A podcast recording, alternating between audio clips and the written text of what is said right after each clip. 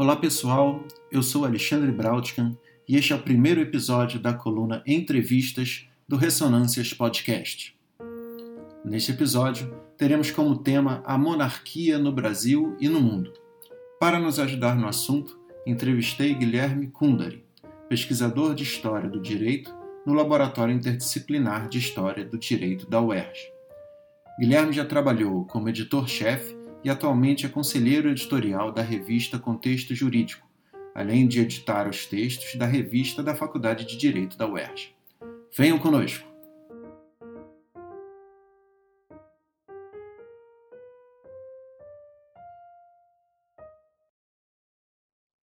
A maioria dos brasileiros tem contato com a monarquia pelos livros de história do Brasil. Passada a época da escola, raramente se cogita a monarquia nas rodas de conversa adulta como uma possibilidade viável para o nosso país. Eu acho engraçado, né? Porque algumas dessas mesmas pessoas acabam tirando férias em Londres, em Madrid, em Barcelona, né? São cidades de países que são governados por monarcas. Só que, ao mesmo tempo, elas, essas pessoas elas ridicularizam a monarquia como um assunto sério para a política do Brasil atual. Então, por que, que você acha que isso acontece sistematicamente por aqui? Por que, que você acha que a galera ridiculariza algo que é levado muito a sério já há séculos né, em países da Europa e em outros países pelo mundo? Certo. É, o que a gente precisa ter em mente no começo são duas distinções. É, o que é a monarquia enquanto uma forma de governo, isso é estudado em direitos, estudado em ciências políticas, e o que é a monarquia enquanto um imaginário social que faz parte da cultura brasileira, que foi monárquica por muito tempo.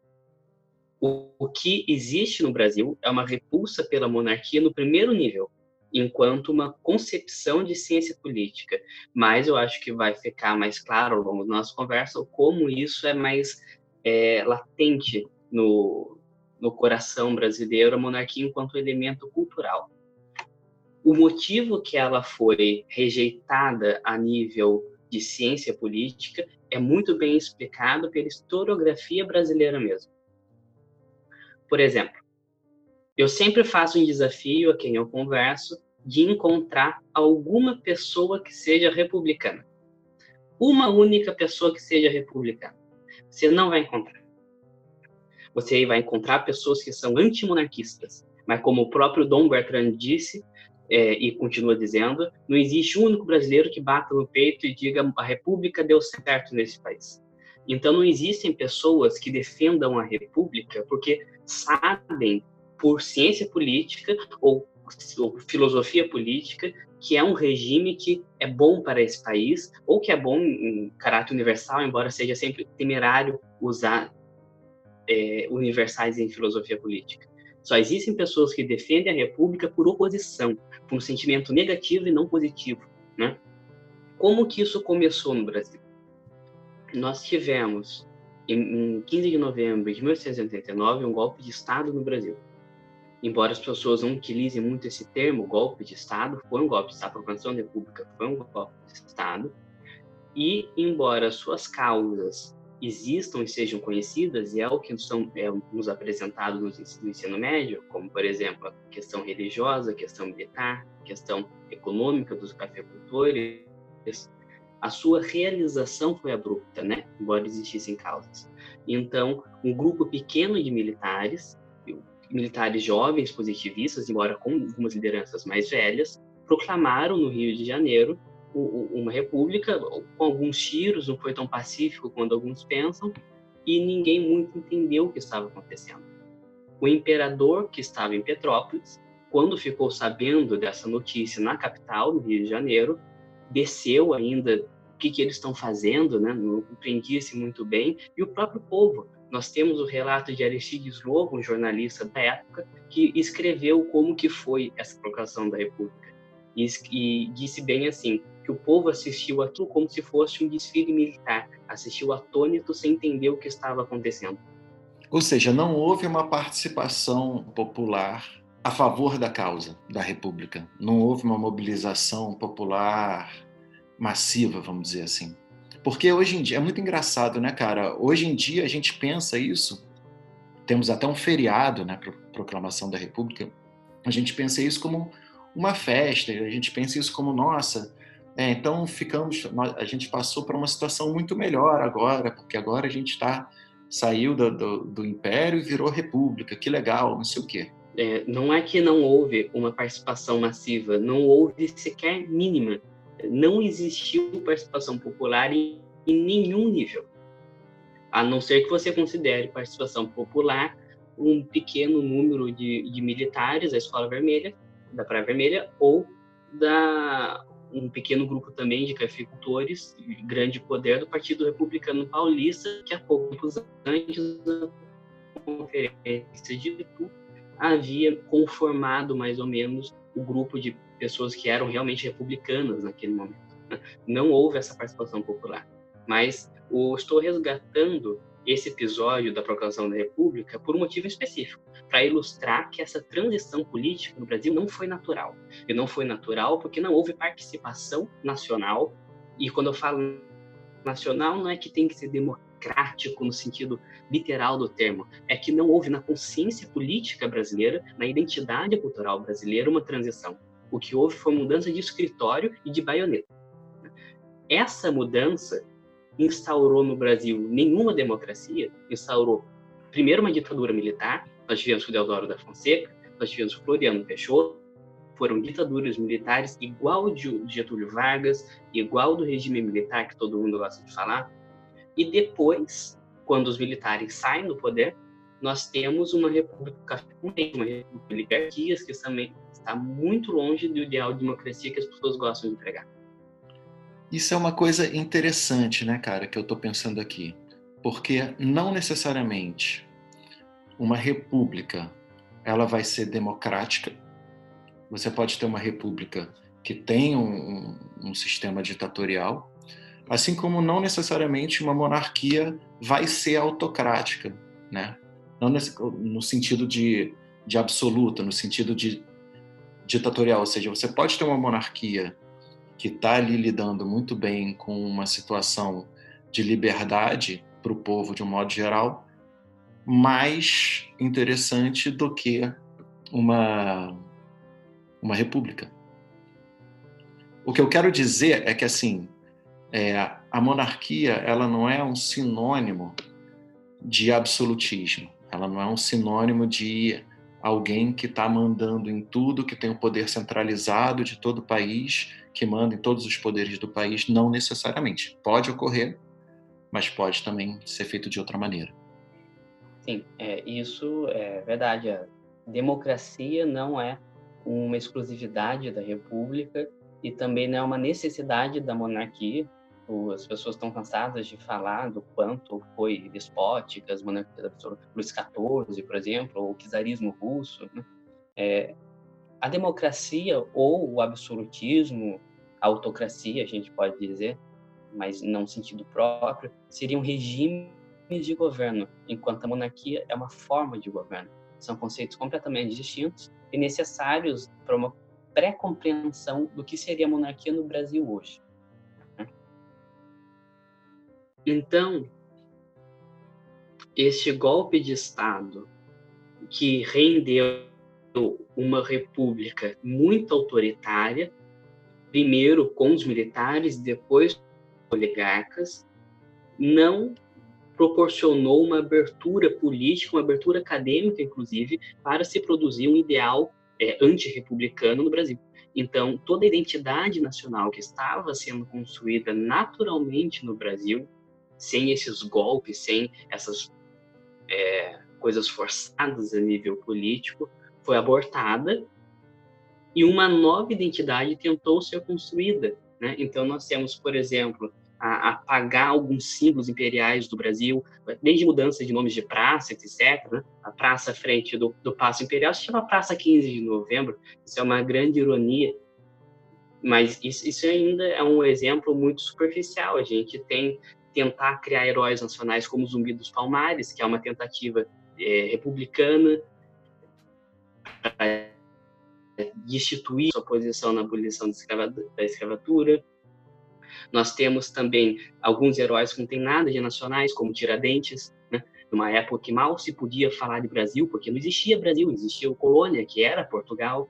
Então, a historiografia que foi produzida a partir deste momento foi totalmente enviesada numa perspectiva positivista, em que a república substitui a monarquia como um passo de evolução da sociedade humana, e isso, consequentemente, vai afetar o imaginário da ciência política e de quem aprende essa ciência política.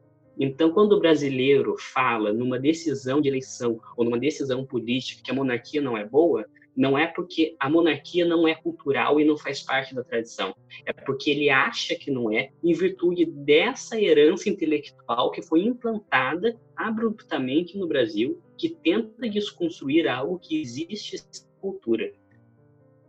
Como uma sugestão de leitura sobre o imaginário que ainda existe na monarquia no Brasil, eu recomendo o livro Democracia Coroada, Oliveira Viana, e algo mais recente, porque Oliveira Viana não é recente, o livro As Barbas do Imperador, de Lilia Schwartz. Eu não sei pronunciar direito o nome dela, mas se escrever As Barbas do Imperador, qualquer um encontra esse livro. Tá, a gente bota na, a gente bota na descrição do, do podcast. Salvo engano, foi uma tese de doutorado dela e ela dá, é mais biográfico sobre o Dom Pedro II, só que ela acaba naturalmente abordando tudo que foi o segundo reinado e você consegue notar como isso se mantém até hoje, principalmente nas primeiras páginas.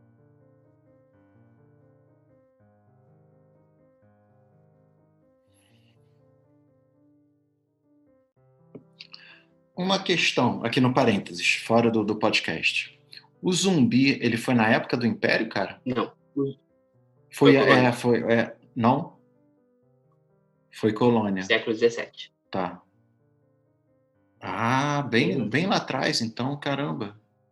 Eu achava que era mais para frente. É isso que a República faz. Tá. Porque assim. Aham. Uhum. Aham. Uhum. Porque aí você acha que é, eles, na verdade, eles pegam o personagem zumbi e eles atribuem a uma luta contra o Império para jogar as pessoas contra o Império. Você acha que é um pouco isso? Sim, é porque como que se deu a abolição da escravidão no Brasil? Existia um movimento abolicionista, uhum. só que ele não tinha um apelo uhum. popular. Popula a população não tinha essa consciência que a gente poderia um pouco distorcidamente Sim. chamar de consciência de classe. Existiam alguns intelectuais abolicionistas uhum. e a família imperial, que era abolicionista desde Dom Pedro I.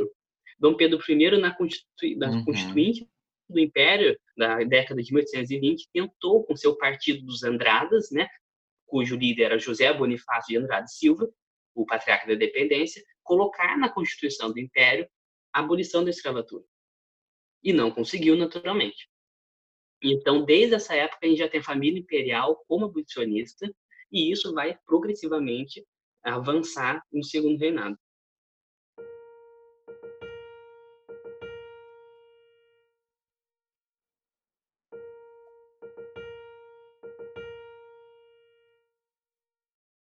Tá certo. Vamos então voltar um pouquinho nos conceitos e falar um pouco mais sobre os conceitos básicos que podem fundamentar um melhor entendimento dessa questão política, né, a partir da talvez da filosofia do direito, da própria filosofia mesmo, no entendimento de quais são os papéis dos governantes, a questão de governo, Estado, é, e tudo isso que, que determina como se como que um conjunto de, de, né, de seres humanos acaba lidando com as forças e os poderes intrínsecos de uma sociedade estabelecida. Ou seja, falar sobre governo, falar sobre Estado, né? E todos esses conceitos básicos que podem ajudar a gente a entender melhor como funcionaria uma, uma monarquia hoje aqui, como seria um projeto sério de monarquia para o Brasil atual. No texto que eu escrevi, que está aqui na descrição, é, eu começo investigando esses conceitos preliminares com uma pergunta que passa pela cabeça de todo mundo que começa a estudar ciência política ou direito, que é o que veio primeiro, o direito ou o Estado. Para isso, a gente precisa saber o que são as duas coisas, o direito e o Estado. Sempre me pareceu muito óbvio, eu escrevi isso no texto, que a resposta fosse o direito, porque é nele que se baseia o Estado e a própria estrutura do Estado. E apesar disso sempre ter me parecido muito óbvio, isso não conforma o mainstream acadêmico, porque o positivismo jurídico ainda faz muito sucesso, ao contrário de outras formas de positivismo, como o histórico, por exemplo, e o filosófico mesmo. Então, muita gente, é, professores, doutores ou juízes, acham que o Estado tem um condão de criar direitos baseado na vontade, no arbítrio, e que, portanto, o direito vem do Estado e não o oposto. Mas vencida essa questão que é puramente jurídica, a gente pode começar investigando o que é o conceito de Estado e a diferença dele para o governo. E eu reputo que a maior, uma das maiores raízes da incompreensão do que é monarquia, do que ela pode ainda ser no Brasil, está em não entender a diferença de Estado e governo. E o brasileiro tem dificuldade de entender, especificamente o brasileiro tem dificuldade de entender essa diferença, porque vivemos numa república presidencialista. E nessa república, quem lidera o Estado e quem lidera o governo é uma pessoa só, que é o presidente da república. Isso não quer dizer que a república presidencialista acaba com essa distinção. Só quer dizer que aglutina em uma única pessoa ambas as funções, então, na prática, parece que não há essa distinção. Mas ela existe, sempre existiu, e notamos mais claramente em repúblicas parlamentaristas ou monarquias. Uma frase que ilustra muito bem essa diferença é: o Estado é e o governo está. Como assim? O Estado é para longo prazo. O Estado é como se fosse um ente político que está acima, como se fosse uma superestrutura, do governo, que é a estrutura momentânea, que por atender anseios políticos do momento se altera também periodicamente o governo é chefiado por um chefe de governo, que nas monarquias é o primeiro-ministro. Também nas, nas repúblicas parlamentaristas é o primeiro-ministro. Já o Estado é chefiado por um chefe de Estado, que nas monarquias é monarca, rei ou imperador, e nas repúblicas é o presidente. Na república presidencialista, o presidente é ambas as coisas. Para ainda ficar mais claro no imaginário, a gente pode fazer uma comparação que não é exata, é só para ficar um pouco mais ilustrado, como se dá uma gestão de empresas. Então, a gente pode imaginar, por exemplo, uma empresa muito famosa e antiga como a Coca-Cola. A Coca-Cola existe há muito tempo, salvo engano, há mais de 100 anos, ou quase isso. E ela existe até hoje. O nome Coca-Cola, até o, o, o formato das letras existe quase que inalterado até hoje, e, no entanto, várias administrações dessa empresa passou. Né? Essa mesa de diretores, que seria, nesta comparação, o que é o governo, vai se alterando, atendendo às demandas do mercado, etc., mas nunca mudando aquilo que está acima deles, que é a empresa. E atendendo à própria demanda interna também da empresa, né? Se ele começa a fazer merda na empresa, o conselho diretor fala: opa, esse presidente não está legal, sai fora. Mas a empresa continua a mesma, continua sendo a Coca-Cola. Exatamente, continua mesmo. No direito, nós temos um termo técnico para isso, que é pessoa jurídica. E nós estudamos, quando começamos a ver pessoa jurídica no curso de direito, que a pessoa jurídica mais importante de todas é o Estado, que, no caso especificamente, é uma pessoa jurídica de direito público, interno ou externo, a depender de como você está analisando. O que nos interessa agora é ele enquanto uma pessoa jurídica de direito interno e direito público interno, porque o externo cumpre as relações internacionais e direito internacional. Uma das correntes que visam explicar o que é pessoa jurídica, e uma das mais famosas, inclusive, diz que é uma é, confluência de vontades, ou melhor, uma resultante de vontades. Resultante no sentido matemático mesmo. Né? Vamos imaginar é, novamente fazendo uma transposição para as pessoas jurídicas que são com fins lucrativos, que cinco pessoas se juntam para fazer uma sociedade limitada. E então elas vão criar uma pessoa jurídica, que vai ser a empresa, né? que vai realizar a sociedade empresária. O qual é a vontade da pessoa jurídica e qual é a vontade dessas cinco pessoas? São coisas distintas. E o direito trata isso como coisas distintas.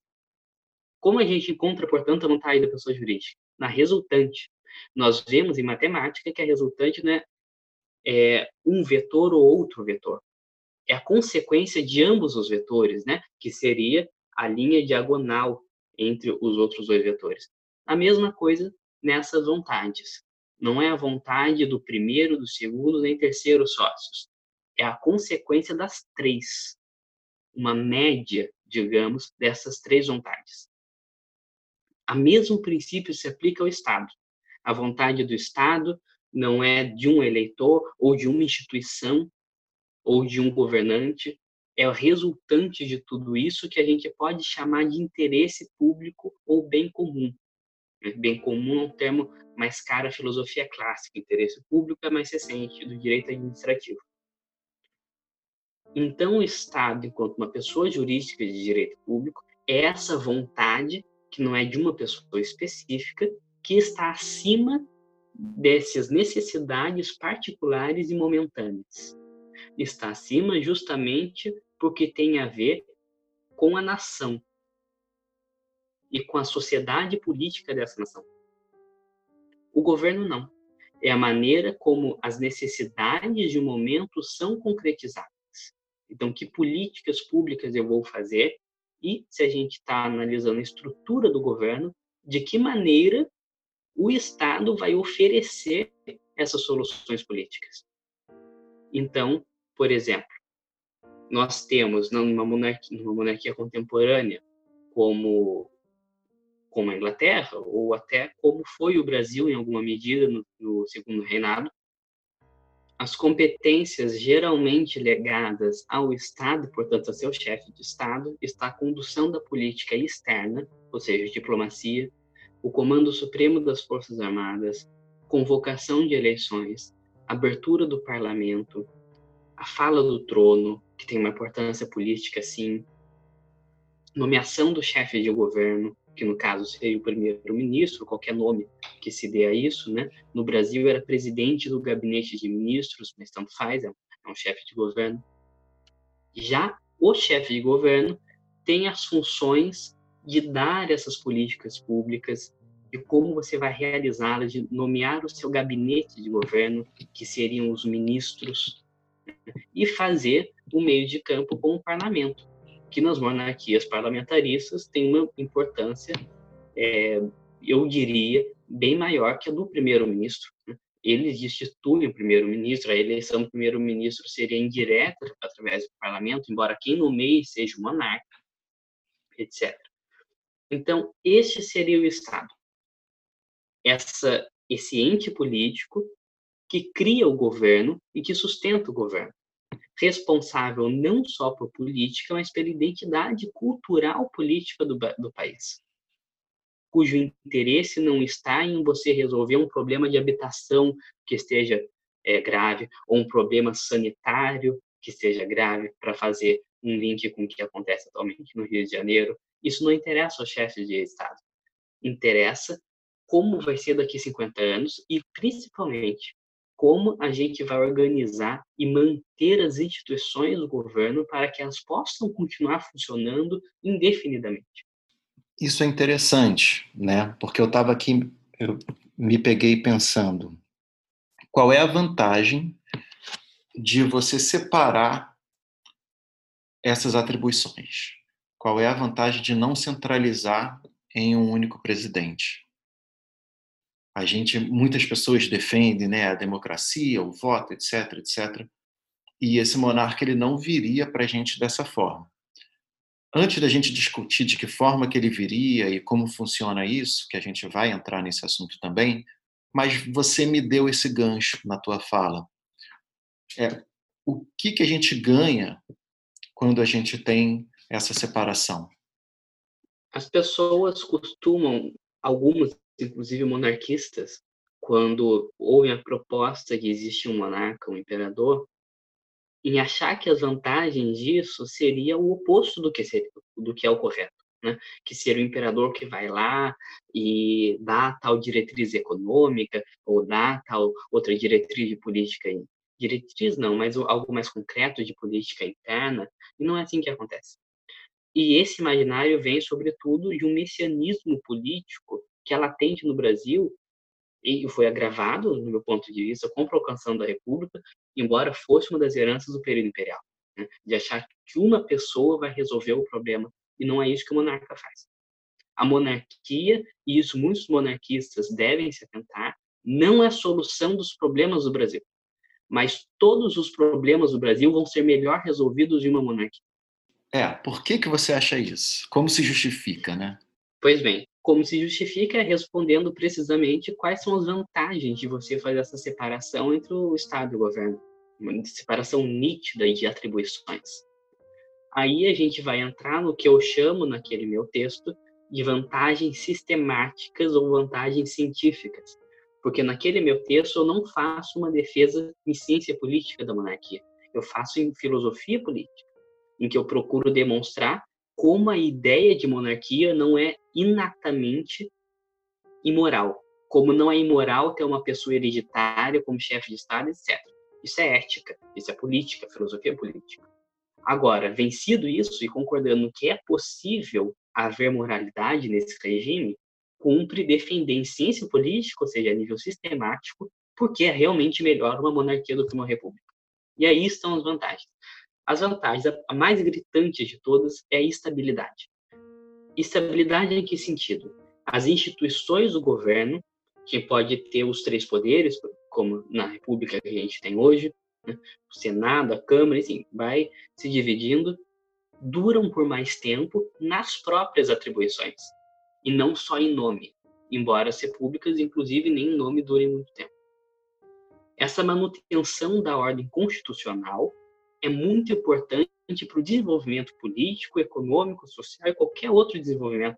Né? econômico, isso fica mais grave, mais fácil de observar, porque dificilmente alguém vai colocar é, divisas, alguém vai colocar investimento em um país que a longo prazo pode perder tudo, com uma guerra, com um golpe de Estado, com uma crise, né?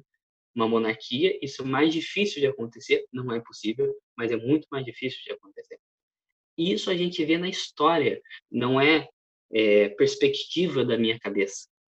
O, rei, segundo, não só o segundo reinado, mas o período imperial inteiro teve uma constituição apenas.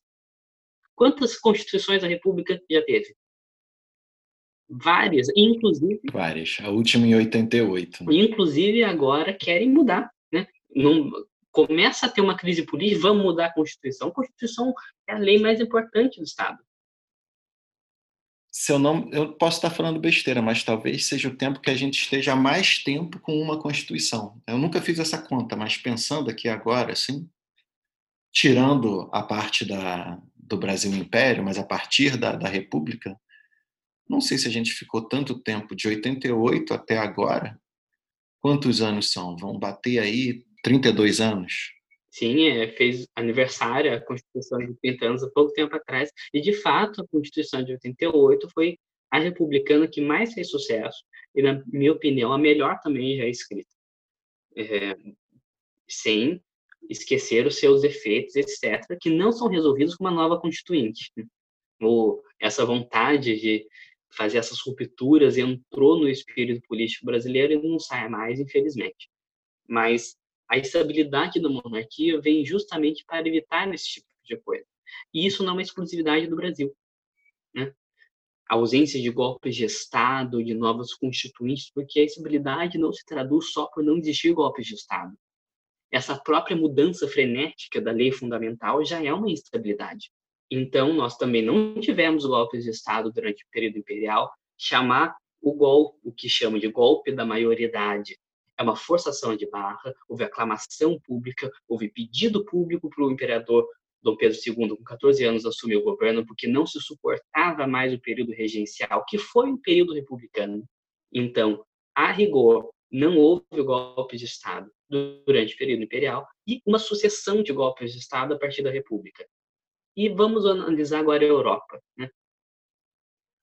A Europa, que é conhecida por suas monarquias, que existem até hoje, sucumbiram no século XX a regimes totalitários. Nós tivemos comunismo, nazismo, fascismo. Como que isso aconteceu em seios de países que deveriam ser estáveis e proteger essa coisa a longo prazo como monarquias? Aconteceu justamente derrubando as monarquias. Pois eu te desafio a encontrar um país da Europa que virou totalitário sem derrubar a monarquia. É, teve o Franco na Espanha, mas aí deixou de ser monarquia, né? Deixou. Teve em Portugal, que mataram o rei, inclusive. Não exilaram e mataram o rei. Teve a Espanha, teve a Noruega.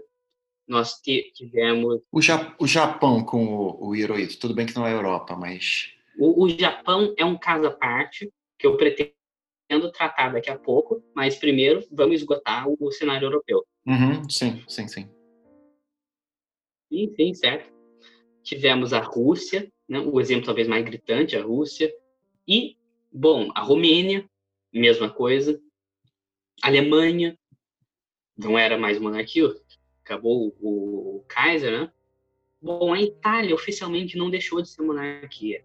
Só que para dar espaço para Mussolini, as atribuições régias foram tão diminuídas e tão sufocadas que o rei realmente era de enfeite, não tinha nem suas atribuições de Estado. E, inclusive, no final da guerra, Mussolini só foi instituído por conta do rei. Isso é uma coisa importante de se notar. Então, esses regimes totalitaristas e extremistas surgiram na Europa derrubando o que é o seu antípoda, que é a monarquia. Uma coisa importante de ter em mente é que a monarquia não é algo de direita nem algo de esquerda, porque direita e esquerda são conceitos de sistema de governo do que é necessário fazer agora, hoje, para o país, quais são os anseios populares que a gente vê numa eleição. Estado não é isso. Estado não se preocupa com salário mínimo. Então, é possível existir, e monarquistas nem compreendem isso. Eu estava lembrando de uma coisa também, Guilherme. É, quando você falou, a gente estava. Você estava falando sobre a monarquia parlamentarista, sobre o presidencialismo. Eu me lembro que há algum tempo atrás, mas eu já era vivo, então não faz tanto tempo assim, a gente teve, e lá vou eu entregar a minha idade, né? a gente teve um plebiscito no Brasil. E que eu me lembro, eu era pequeno, mas que eu me lembre, eram três opções: monarquia, presidencialismo, parlamentarismo. Posso estar falando besteira, mas que eu me lembre, eu acho que era monarquia, presidencialismo, parlamentarismo. Como se a monarquia fosse algo diferente do parlamentarismo, né? Como se você tivesse que escolher ou vai ser parlamentarista ou vai ser uma monarquia. E pelo nosso bate-papo aqui a gente está vendo que não é bem assim, né? Que a monarquia ela pode ser parlamentarista, por exemplo. O plebiscito de 93 foi uma coisa terrível, absolutamente injusta e que não teve as causas que Ulisses Guimarães disse que teve porque ele tem uma entrevista famosa que ele deu no programa do Jô, de, em que eu fiquei tão amargurado com o Jô quando eu vi isso, porque eu reputava ele como uma pessoa muito esclarecida. E eu vi ele perguntando Ué, você colocar monarquia entre as opções, tudo bem, eu entendo colocar república parlamentarista e presidente, mas monarquia, por que, que vocês colocaram? E, e transformando tudo em piada, né, como ele sempre faz. E Ulisses Guimarães é, rindo, falando, não, a gente teve que colocar, porque é uma democracia, as pessoas têm que ter todas as opções, né? Lembrando que tínhamos acabado de sair de um período de regime militar bem longo, então, uma das vontades da Constituinte, do Ulisses em específico, é mostrar que, bom, a gente está numa democracia completa, então vamos à opção de escolher até a monarquia. E não é isso. Isso não é verdade. Em 1889 tivemos um golpe de Estado um golpe de Estado com mortes no Rio de Janeiro. Com, não com muitos militares envolvidos de início, mas com militares envolvidos e com uma ditadura militar ferrenha que exterminou muitas gentes, muitas, muitas pessoas, que negou habeas corpus, que fechou o Congresso. Essa ditadura militar não era o que os republicanos de raiz teóricos pretendiam. É o que os militares positivistas instauraram. Todos esses republicanos se amarguraram e, se arrependeram no final. Um, o exemplo mais latente disso, o mais grave disso, é Rui Barbosa, o famoso advogado, jurista, que devia toda a sua formação ao Império, mas se vendeu à República, apoiou o golpe de Estado e quando viu que era uma desgraça o que aconteceu, é, começou a escrever cartas tristes que não imaginava que é, as pessoas se envergonham da virtude, se envergonham da honestidade, porque de fato o que se instaurou no, no posteriormente foi um balcão de negócios no governo e não uma escola de estadistas, que inclusive é uma das frases desses republicanos arrependidos. E então esse primeiro momento com Deodoro, em 1889 ainda, final desse ano, nós temos o decreto escrito por Rui Barbosa que instaurava a República, previa que ocorreria um plebiscito. E isso está na Constituição, primeira Constituição Republicana de 1891, hum. que essa República seria é, referendada por uma opinião popular. Então, quando você está falando de 91, 89, é 1800, é século XIX, 1889, 800. 1891, beleza. Porque é um grande paradoxo, Alexandre. Uhum. A república que vem com o ideal de, de democracia, porque não pode ter um chefe de Estado hereditário, vitalício, vai ser instaurado por um golpe de Estado que leva uma ditadura militar. Uhum isso doía nos republicanos e era uma contradição muito grande para eles suportarem. Então eles tinham que contornar isso dizendo: tudo bem, a gente fez um golpe de Estado, só que o povo vai concordar com isso e eu vou dar oportunidade com o plebiscito. Isso está na, na Constituição de 91. Qualquer um que pesquisar encontra. E não aconteceu o plebiscito? Não aconteceu esse plebiscito.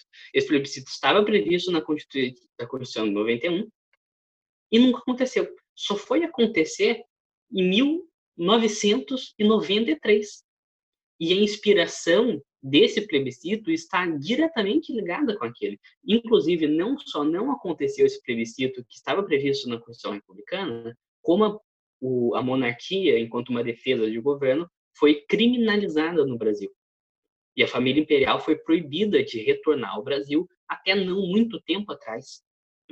A gente nota os atuais membros herdeiros da, do trono, que os três primeiros é, é o Dom, Dom Bertrand, Dom Antônio, nessa ordem, eles falam com sotaque francês, principalmente o Dom Bertrand. E nessa entrevista do Ulisses Guimarães que deu para o Jô Soares, o Jô tenta fazer uma piada com isso, dizendo: ah, a monarquia não tem nada de nacional, veja os príncipes falando com esse sotaque francês. Eles falam sotaque francês porque foram criados na França e foram criados na França porque eles não podiam voltar para o Brasil, porque era proibido. Por uma questão de exílio, né? Exatamente. Assim. É, é, de uma desonestidade intelectual gritante.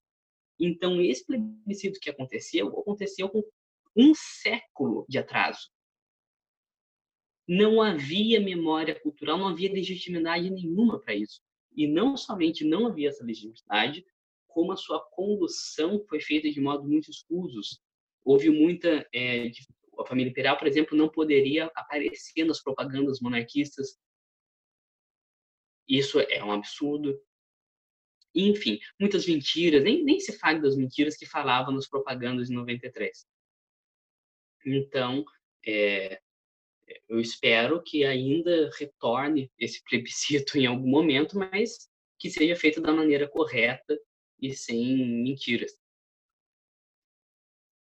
Então, cara, é, pegando esse gancho de plebiscito, de voto, a gente está falando um bocado sobre democracia, aclamação, a gente não entrou nessa, nessa seara ainda.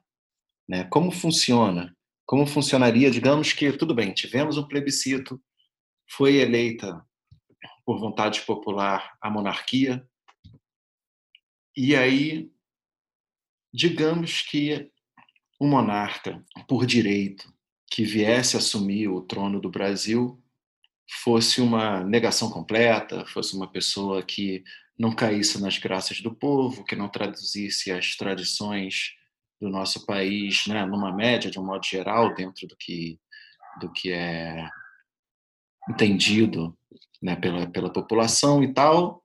E aí, como faz? Né? Porque ele que tem o direito. A gente nem chegou a falar aqui também sobre direito divino, se é um direito divino, se não é.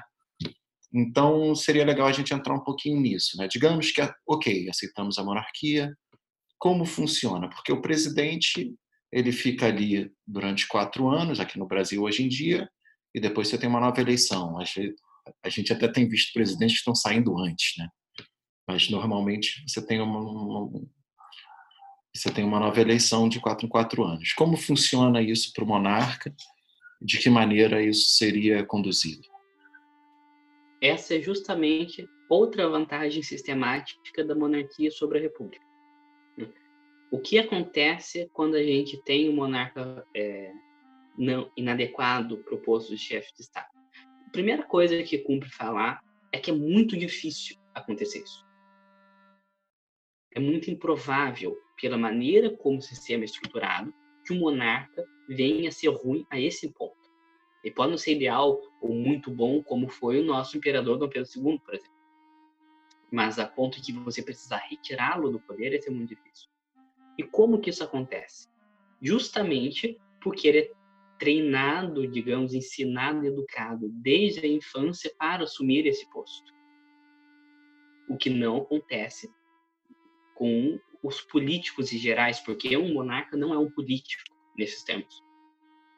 Então, a criação de um herdeiro do trono, mas não só de um herdeiro do trono, as outras pessoas ligadas à realeza também, só que naturalmente, principalmente o herdeiro do trono, é de uma rigidez tamanha. As pessoas costumam dizer: ah, eu quero monarquia, eu aceito a monarquia só se eu for o rei. A pessoa não faz a menor ideia do que está dizendo. Do que é você dar a sua vida inteira para o Estado e para o povo e servir a eles. Eu não sei se você chegou a ver um, uma série que é um documentário bem interessante sobre a rainha Elizabeth, né, The Crown. Você viu? Eu vi, eu assisti. Ela, eu até ia comentar sobre ela. Ah, legal. Você começou a falar isso, me lembrou, né, da, da série. Mostra um pouco como que é árdua essa vida, né? A, a Elizabeth mesmo nem estava na linha sucessória direta. Ela entrou porque o tio dela renunciou e aí foi o pai dela e depois ela. Uhum. E mostra, inclusive, na série como que foi a raiva do, do pai dela, que virou rei, com o irmão, dizendo que você não tinha direito de colocar esse fardo em cima das minhas filhas. Uhum. Né? Porque é, é, não é esse imaginário medieval absolutista que fica dando festa no luxo, na riqueza. Não é? Esse luxo, inclusive, é um símbolo de Estado, não é um gozo pessoal do monarca, que, inclusive, é, é suplantado em muito por todos os sacrifícios que ele faz nas suas funções de Estado. A gente tem como exemplo agora a renúncia do Harry e da Meghan como posto oficial, e eles nem iriam herdar o trono. Uma função acessória como príncipe já foi suficiente para eles não aguentarem. A gente tem a atual imperatriz do Japão, que o imperador, o Akihito, renunciou, né? agora nós temos Naruhito, a esposa dele, a atual imperatriz, teve problemas com depressão quando se casou com ele. A, a Inglaterra, que a gente vê um, um, pouco dela no The Crown, é uma das monarquias mais liberais que existem. Imagina as mais referências, imagina uma Espanha, imagina o Japão, que na minha opinião é a mais conservadora de todas, embora tenha é, o menor número de atribuições régias de todas. Então, isso tudo ilustra como essa preparação existe, é rígida e não tem nada de férias, não tem nada de. De oba-oba, né? É um prazer, um lazer. A educação, isso mostra no The Crown também. A educação é diferente, não se estuda nas mesmas escolas, se aprendem coisas diferentes, porque a um monarca não interessa saber reações orgânicas, não interessa saber é, esses detalhes de matemática, interessa saber o que é direito, interessa saber o que é política, o que é história do país e etiqueta. As pessoas costumam dizer que a rainha da Inglaterra, ou, ou qualquer rei de uma monarquia parlamentarista, é um rei de enfeite, um monarca de enfeite. Bom, nunca concebo uma posição política de enfeite com o poder de nomear um chefe de governo. Né? Uma pessoa que diz isso não compreende muito de ciência política. Uma questão de guerra, Guilherme, por exemplo, declarar guerra é o rei e nesse caso o primeiro-ministro ele fica quietinho ali. É claro que ele vai ter as conversas com o rei e tal, mas é, ele por si só não é atribuído a ele. Não é. Ele aconselha o rei. Uhum. É, a gente vê no. Não vê muito bem isso naquele filme Discurso do Rei, mas, mas mostra um pouco, que é inclusive o, o pai da Elizabeth. Mas o que acontece? O, o primeiro-ministro, que está mais ligado a esses assuntos e tem mais contato político direto, geralmente é o único monarca, conversa com ele sobre o que, é, o, o que é necessário ser feito no momento, só que a decisão não é dele. Isso é muito importante. O monarca não obedece o primeiro-ministro. Ele concorda ou não. E as pessoas reclamam, ah, mas quase sempre, pelo menos, o monarca faz o que o primeiro-ministro pede. Bom, mas então é porque são decisões acertadas? É porque é um pouco temerário fazer o oposto? Isso é um texto que eu escrevi antes, só que não está no, no mesmo repositório desse meu texto da monarquia, que as pessoas não compreendem muito bem isso, né? Que o monarca só faz algumas coisas após certas outras coisas. Como, por exemplo, ele nomeia o primeiro-ministro depois de sua indicação pelo parlamento. Ou ele despede o primeiro-ministro depois do voto de desconfiança e, e coisa assim. Ou seja, ele não tem real poder de arbítrio. Mas a gente não está falando de arbítrio, a gente está falando de uma função de Estado. Esse mesmo raciocínio se aplicaria, por exemplo, o presidente da República só poder promulgar uma lei depois de ser votada pelo Congresso. Ele não tem, então, autoridade? Uhum. Claro que tem. Uhum. Ele só poder fazer isso depois da votação pelo Congresso é uma lógica do sistema. E essa lógica também existe na monarquia. Então, fazer a guerra e celebrar a paz são atribuições régias. Tecnicamente, se o Reino Unido quiser entrar em guerra e a rainha não quiser, não há o que ser feito. Você pode ter, então, eu estava pensando aqui, né, pirando nessas possibilidades. Você pode ter um rei que tem um pensamento mais à esquerda e você pode ter um primeiro-ministro que tem um pensamento mais à direita. Como funciona isso dentro de uma política internacional de uma nação? no momento de declarar guerra, declarar apoio a uma outra nação, num conflito mais internacional, etc. Direita e esquerda, como eu comentei anteriormente, não são conceitos caros ao Estado, e sim ao governo. Então, naturalmente, o monarca pode, na sua concepção íntima, não enquanto monarca, mas enquanto indivíduo, ter uma posição de direita ou de esquerda. Só que isso não afeta as atribuições régias dele. Isso também mostra no The Crown. Mas, mas, mas cara, assim, por exemplo, é, vamos botar um exemplo atual. Essa questão aí dos Estados Unidos foi lá, jogou uma bomba na, no Irã, o Irã jogou uma bomba nos Estados Unidos, etc. Começamos um novo conflito internacional. Brasil tem um presidente que é altamente alinhado com os Estados Unidos hoje.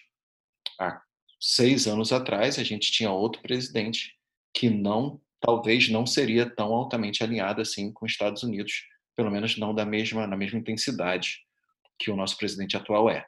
Né? Então, dentro dessa desse tabuleiro de xadrez internacional, eu fico aqui pensando: cabe ao monarca declarar guerra? Então, eu imagino que cabe ao monarca escolher um lado da guerra. E isso, mal ou bem, pode ter uma situação de direita-esquerda né? Tipo, eu vou apoiar a Rússia, eu vou apoiar os Estados Unidos. E como fica, né? Essa questão de, eu imagino, pela lógica do que a gente está conversando aqui, que isso seria uma atribuição do monarca. Então, se o, o primeiro-ministro tem um alinhamento ideológico diferente do monarca, azar o dele, e o monarca vai vai dentro do que ele acha que deva ser, ou não, ou como funciona isso, assim, por curiosidade mesmo. Estou aqui pensando possibilidades que eu nunca pensei antes. Então estão me surgindo questões. Né? Uma das qualidades que a gente costuma dizer da monarquia é o suprapartidarismo. Partidos políticos são algo relativo ao governo. Né? É por eles que um deputado se elege, o senador, primeiro-ministro em alguma medida. Não o monarca. Monarcas não têm partidos políticos. Então, primeiramente, eles não têm rabo preso com empresas que financiaram campanhas ou com coalizões de partido, ter que nomear não sei quem como ministro para as próximas eleições ter uma base mais segura para a candidatura, etc. Então, esses interesses escusos de politicagem não alcançam o monarca, não por uma virtude que, que ele tem inata, mas porque o sistema é feito de um modo que não alcança. Né? Pela própria estrutura. Uhum. Então, esses interesses de direita e esquerda também ficam à parte do trono. Ah, mas o monarca pode ter certa inclinação ideológica, tudo bem, ele pode ter, só que é muito difícil essa inclinação ideológica refletir em suas atribuições régias. E isso ilustra também a série do The Crown.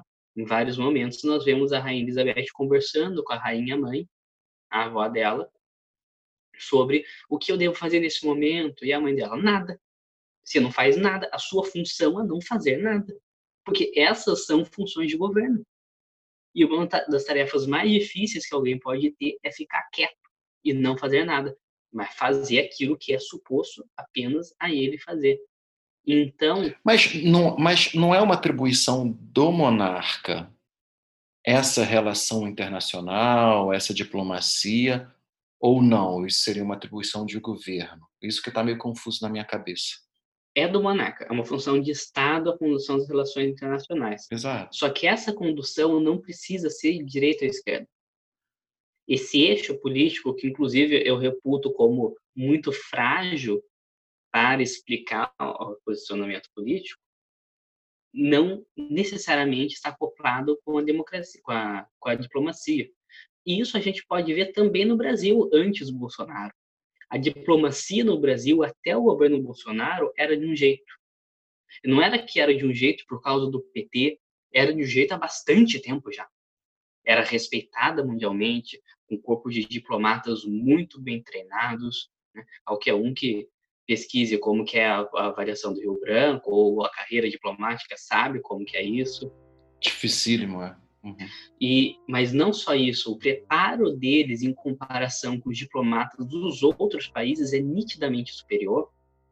E a condução diplomática do Brasil seguia um nível pacifista com algo que em, relações internacionais a gente chama de soft power, que é, não é um poder belicoso, como, por exemplo, os Estados Unidos, ou econômico direto, mas sim com um carisma, com uma imagem, se cria uma identidade do Brasil e ela tem uma força de conduzir a política, né? Sim, entendi independente de ser um, um, cara de direita ou um cara de esquerda como presidente. Sempre continuou isso. Entendi. Sempre foi assim. Chegou o Bolsonaro, o que, que ele fez? O que a República faz. Misturar as duas coisas, misturar Estado e governo. E ele transformou a agenda do partido dele e de algumas ideologias pelas quais ele se elegeu na política de Estado do Brasil.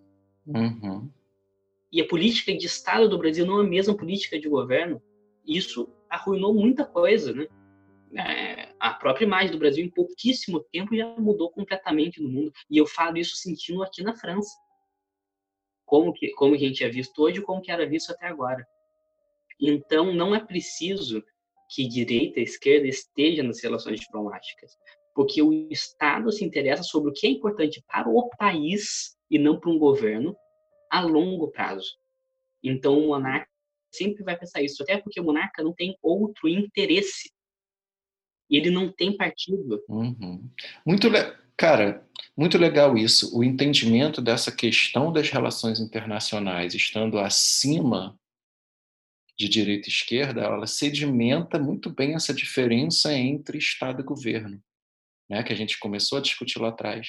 É o suprapartidarismo, né? É, está acima porque visa uhum. realmente o longo prazo as políticas de Estado têm um efeito que a gente só vai começar a sentir daqui 20 anos, 25 anos. O governo não. O governo tem que cumprir o mandato e fazer o que for para ser eleito depois. Então, os, os objetivos são diferentes. E quando eu digo que o monarca não tem interesse em fazer outra coisa, novamente, não é por uma virtude que ele possa ter, é porque o sistema não dá esse interesse a ele. Ele literalmente não ganha nada em ajudar um partido. A única coisa que pode acontecer ele é perder com isso. Ele cair em moralidade, em, em aclamação e com isso ser destituído. Você pode falar um pouquinho mais sobre aclamação, cara? Como funciona? Ah. Né? Como que um, um, um monarca ele, ele, ele é, até voltando um pouquinho naquela pergunta que eu tinha feito um pouco antes, né? Mas a, a, o papo vai tão bem, a gente vai brincando uma coisa na outra assim, que às vezes umas coisas acabam se perdendo sem querer no caminho. É, então, voltando, essa questão da aclamação, como é que funciona um monarca que, por mais preparo que ele tenha tido, por mais vontade de exercer um, bom reinado por parte dele, de repente não era a melhor pessoa, começa a fazer besteira, começa a jogar, inclusive, a imagem do país para um lado que não é bacana. Como funciona isso dentro, né, a, a, como funciona a manutenção ou a destituição do poder de um monarca numa monarquia? Tá certo. Como eu disse anteriormente, é muito difícil chegar a esse ponto, porque uma das vantagens sistemáticas da monarquia é essa criação. Agora, vamos supor que aconteça, como algumas vezes aconteceu em tempos contemporâneos, né, de monarquia parlamentarista. É, só para você entender bem, a, a minha pergunta é super pragmática. É tipo, uhum. como fazer? É, é um, uma bula, né? uma receita de bolo. Uhum. Aconteceu o problema e temos um monarca inadequado ao cargo. A única coisa a ser feita é retirar a aclamação. Simples assim. Agora, para compreender o que significa retirar a aclamação, a gente precisa saber o que é aclamação naquele meu texto sobre a monarquia, quando eu começo a explicar o Estado e eu menciono pessoa jurídica e eu faço a comparação entre pessoa jurídica resultante da vontade, a gente tem um gancho para entender tanto que é aclamação quanto que é a eleição. As duas coisas são manifestações da vontade. A gente sabe que o Estado deve refletir essa resultante da vontade das pessoas, que a gente pode chamar de bem comum ou interesse público a maneira de você observar e mensurar essa vontade são distintas na aclamação e na eleição. Na eleição é eminentemente numérica e exata. A gente tem tantos números de eleitores que, votar, que votaram para X ou Y e, um, por maioria simples ou qualquer outro de maioria um pouco mais complexa, a pessoa é aprovada. Na aclamação, é bem positivista, né? É. A, a eleição é bem positivista. Modo, de certo modo é. A aclamação não. A aclamação é qualitativa, embora ela possa ser mensurada às vezes, e eu dou esses exemplos no meu texto. Né? A aclamação da Rainha Elizabeth, eu acho que estava no momento que eu vi em 80 e poucos por cento, ou, ou coisa assim. Né?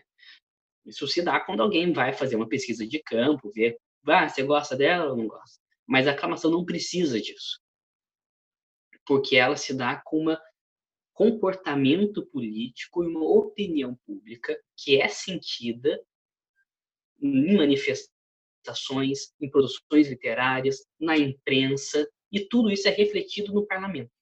Inclusive, um sistema parlamentarista é muito mais fácil de captar esses anseios do momento do que um presidencialista que você tem que aturar uma pessoa pelo mandato, não interessa o que aconteça. Então, no final das contas, é muito mais fácil você destituir um monarca do que você destituir um presidente. E eu digo isso com fatos históricos. Tivemos a queda do tio da Elizabeth, o Eduardo, porque ele se casou com uma mulher que era divorciada. Isso, compreendendo o contexto histórico, era algo que complicava a imagem da monarquia. E não só isso, ele não era muito apto às funções de Estado, ele fazia algumas festas extravagantes, tinha um estilo de vida um pouco contestável, né? Ainda comparado com o que a gente tem de presidentes hoje, ele é um, um, um anjo, mas a gente está falando de uma monarquia, em que as coisas costumam ser um pouco melhores do que uma república. Nós temos outros exemplos também. Juan Carlos da Espanha. Agora é o rei Felipe VI da Espanha, mas antes era o Juan Carlos, o pai dele. E ele renunciou. O Eduardo também, ninguém foi lá depois dele. Né? Ele renunciou justamente porque perdeu a aclamação. E por que, que ele perdeu a aclamação? Um dos principais motivos é que ele estava velho demais. Tá velho demais, sim. é, isso deu uma noção na concepção popular que ele não conseguiria lidar com as funções de Estado no momento que a Espanha passa. Passava e ainda passa. Esses, essas revoltas localizadas, Catalunha, etc., em, emancipação, dentre outras coisas. E, além disso, ele teve algumas caças um pouco é, desaprovadas pela opinião pública na África e uma suspeita de envolvimento de uma sobrinha, sobrinha ou filha, mas creio que sobrinha dele, num desvio de dinheiro. Sobrinha dele. Suspeita. Foi o suficiente para perder a aclamação. Ah, se o Bolsonaro fosse regente, né? Exatamente. Então, é, é muito fácil perder a aclamação porque ela não se baseia no mandato. Olha o que precisou acontecer para tirar Dilma do poder. Vamos ignorar se isso foi golpe, se isso foi certo, se isso foi o melhor para o Brasil. Vamos analisar o processo político que isso levou e as consequências. Para ter um impeachment de um presidente no Brasil, a gente quase estoura a república, quase implode as instituições, começa a ter ameaça de golpe de Estado, começa a ter ameaça de revolução. Para tirar um presidente, para tirar um rei, basta ele fazer uma festa extravagante. E ele renuncia. Você não tem uma, um movimento político para fazer isso. E ele renuncia justamente porque é muito pior para a vida dele continuar numa função sem aclamação do que é, não continuar. Então ele abre esse espaço, não repito por uma virtude dele, mas por um jogo de interesse que o sistema coordena desse modo e abre espaço para outra pessoa que está na linha sucessória. E a aclamação é isso. É uma aprovação da pessoa que agora assume o trono. Isso se dá... E quando ele, quando ele sai, ele não bagunça o governo, né? Não bagunça. Porque o governo continua o mesmo, o primeiro-ministro continua o mesmo, ele está tocando o país ali, tudo bem, beleza. E o que se altera é, é o, o regente do Estado. Exatamente. Muda o regente do Estado de uma maneira muito tranquila, é, isso quando muda, né? A gente está falando uhum. de algo que é raro acontecer em monarquia. Uma pessoa renunciar porque perdeu a aclamação é muito difícil. Mas quando acontece, acontece sem extravasar as instituições, sem é, polarizar as pessoas e os partidos. Fazer um contraponto aqui, Guilherme. A Rainha Elizabeth, ela não está velha demais? Mas aí o pessoal na Inglaterra acha que tudo bem, estamos numa situação tranquila e ela vai levando e é isso aí. Ela está bem idosa, né? Mas é, isso não tem impedido ela de realizar nenhuma das funções, inclusive é muito admirável que na idade dela ela consiga fazer tantas coisas quanto ainda faz. O consorte, o Philip, não consegue, inclusive ele se aposentou, mas ele é mais velho que ela, inclusive. Né? Hum. É que a diferença da monarquia é, britânica da espanhola justifica um pouco essa mentalidade, a relação do povo com a própria monarquia. Não foi só porque o Juan Carlos estava velho, é porque ele estava velho e aconteceu essas coisas. Então, um sentimento de desaprovação a ele aumentou com a própria aparência dele e com as capacidades físicas dele, tipo, ele simbolizando aquilo que ainda deveria, deveria mudar na Espanha, a aprovação da monarquia espanhola aumentou muito. A gente agora falando de aclamação mensurada numericamente, aumentou muito quando o Felipe se tornou rei. Simplesmente com uma transição. Ele notou, ah, não dá mais para mim, vou renunciar. Inclusive, o Juan Carlos impediu um golpe de Estado na Espanha. Agora eu não me lembro que ano exatamente foi, acho que foi em 83, mas não tenho nenhuma certeza do que estou falando. Basta pesquisar golpe de Estado do Juan Carlos um grupo de pessoas militares tomaram o poder legislativo, o prédio do poder legislativo, e começaram a ameaçar. Demorou acho um ou dois dias. O Juan Carlos foi na televisão vestido de farda, já que ele é o comandante supremo das Forças Armadas, e mesmo convocando o, as Forças Armadas e o povo a repudiar isso. No dia seguinte acabou. No dia seguinte acabou. Não existe força institucional no Brasil para impedir isso. Por isso que as pessoas estão sempre com medo do que um general posta no Twitter, do que acontece com tal pessoa do Estado Maior. estão sempre com medo porque não existe essa segurança no Brasil. E não existe porque o Estado e o governo é uma coisa só. Os interesses de governo dominaram os interesses do Estado. E se você pegar historicamente mesmo, né, a partir da República, você tem aí essa primeira situação com Deodoro, depois você vai ter, grosso modo que eu estou falando, né? Depois você vai ter ali com Vargas, muitos anos de ditadura, depois você vai ter de novo o golpe militar de 64, mas ali bota ano de ditadura nisso. Então, a gente acaba criando, né, tendo uma certa herança de ditadura no Brasil, no final das contas. Você pega esse essa quantidade de tempo que é pequena da República e você vê o quanto que a gente teve de interrupções e, e golpe e vai, e não sei. E de 88 para cá, se fala bem, de 88 para cá, de novo parece talvez um dos maiores intervalos de tempo que a gente tem uma paz. A gente tem uma paz, tudo bem, mas de 88 para cá a gente já teve dois impeachment. E agora a gente está com um presidente que é bem autoritário, que parece que governa a partir do ódio. Né? Então, e aí foi o que você falou, quando chega um cara desse na presidência, que acumula todos os poderes centralizados, meio que centralizados na mão dele, tudo bem que a gente tem o legislativo, tem o judiciário, etc. Mas mesmo assim, a gente fica meio tipo, galera, vamos lembrar de 64, galera, ó, galera, porque existe um, um receio que é real, até porque já aconteceu mais de uma vez nesse espaço curto, se a gente falar em termos de tempo histórico o medo que existe, não só com Bolsonaro, já existiu anteriormente também, e existe em qualquer crise política que acontece no Brasil, de existir um golpe de Estado, vem de uma cultura ditatorial que, infelizmente, também entrou um pouco no imaginário político brasileiro e é herança da República. Né?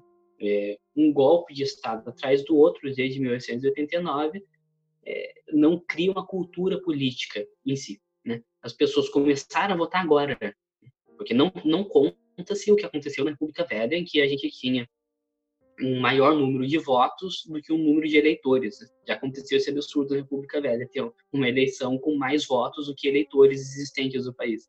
Então, as fraudes, quando existia eleição e quando não existia as ditaduras militar, arruinou uma cultura política que vinha sendo criada no segundo reinado.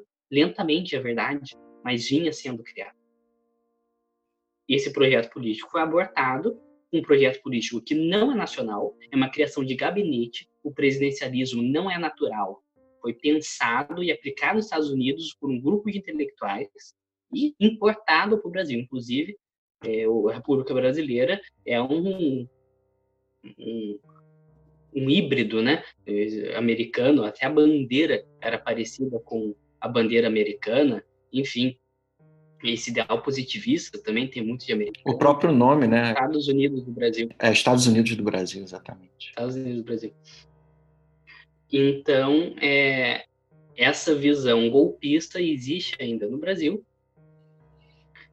E também, por outro lado, nós temos que esse medo alimentado pelas potências que existe no cargo de presidente da República. Nós estamos num regime democrático a Constituição de 88 é realmente democrática, mas é possível dizer, e é uma frase de impacto, que qualquer presidente do Brasil, ou melhor, presidente do Brasil hoje tem mais poder do que qualquer rei medieval.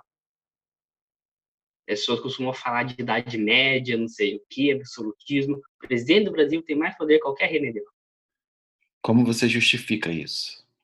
Porque a gente tem o judiciário e o legislativo, né? Que de repente eles equilibram um pouquinho esse poder, que não existia lá no, no medievo.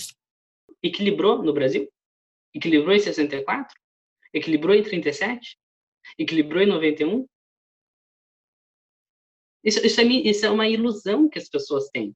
Não funciona. E, e não funciona há mais de 100 anos. Não, não vai funcionar a partir de agora milagrosamente. Né? Na Idade Média, é, é, um pouco anacrônico a gente tentar pensar em poder judiciário, etc., mas havia aristocracia, e não só aristocracia, havia esses é, estamentos, é, o clero, por exemplo, o poder, do rei não era da maneira como as pessoas pensam, existia muito de amarras nas decisões régias, o que poderia ou não poderia fazer, não só em relação às dificuldades políticas, realmente, mas culturais. Não se a vontade do rei era lei, de acordo com uma má interpretação de um texto romano. Só que jamais poderia se conceber um rei pensando de, em desacordo com o direito, porque isso não era dado a ele. E hoje em dia as pessoas veem o Estado como o gerador do direito, isso não existia na Idade Média. Então, essa potência que existe no, no presidente da República jamais houve no rei da Idade Média.